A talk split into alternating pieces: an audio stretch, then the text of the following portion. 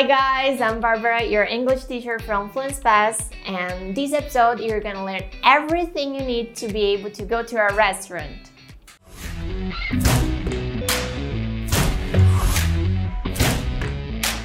Para começar, é importante lembrar que nós temos dois tipos de restaurantes: o fast food e o normal.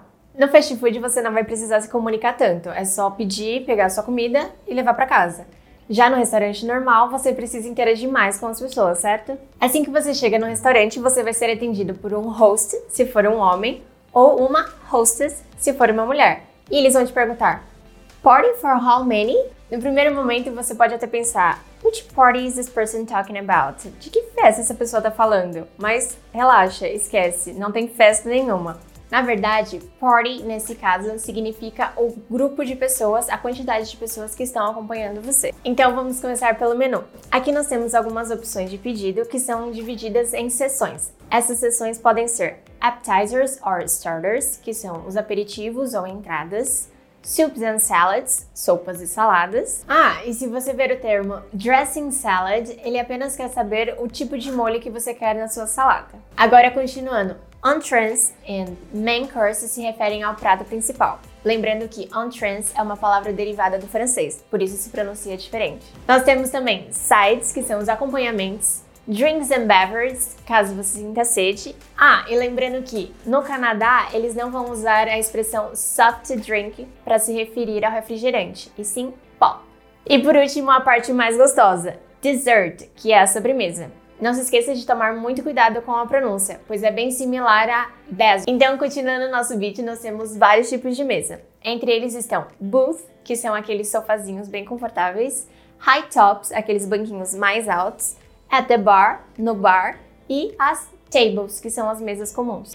Coisas que você pode encontrar na mesa: condiments, que são os temperos, olive oil, o azeite, salt, sal, vinegar, vinagre pepper, pimenta, ketchup, ketchup, sugar and sweeteners, que são açúcar e adoçante. Temos também sauce, que são os molhos, barbecue, molho barbecue, and heat sauce, molho picante. Sempre que você ver a palavra hot, se refere a algo picante. Você também pode se deparar com as palavras spicy, jalapeno and chili, que tem o mesmo sentido que hot. Continuando com o nosso vocabulary, napkin, guardanapo, Silverware or cutlery para talher. Lembrando que silverware se refere a talher no Reino Unido e cutlery nos Estados Unidos. Fork, garfo, knife, faca e spoon, colher. Agora preste muita atenção.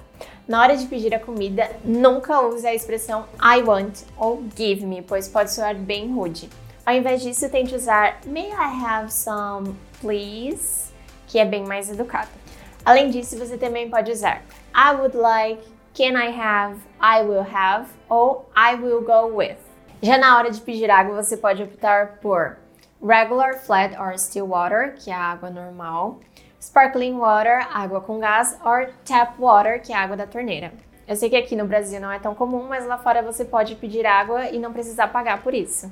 E se alguém te perguntar, How do you want your steak cooked? Como que você quer o ponto da sua carne? Você pode responder rare, mal passada, medium rare, do ponto para menos, medium, no ponto, medium well, do ponto para mais e well done, bem passada.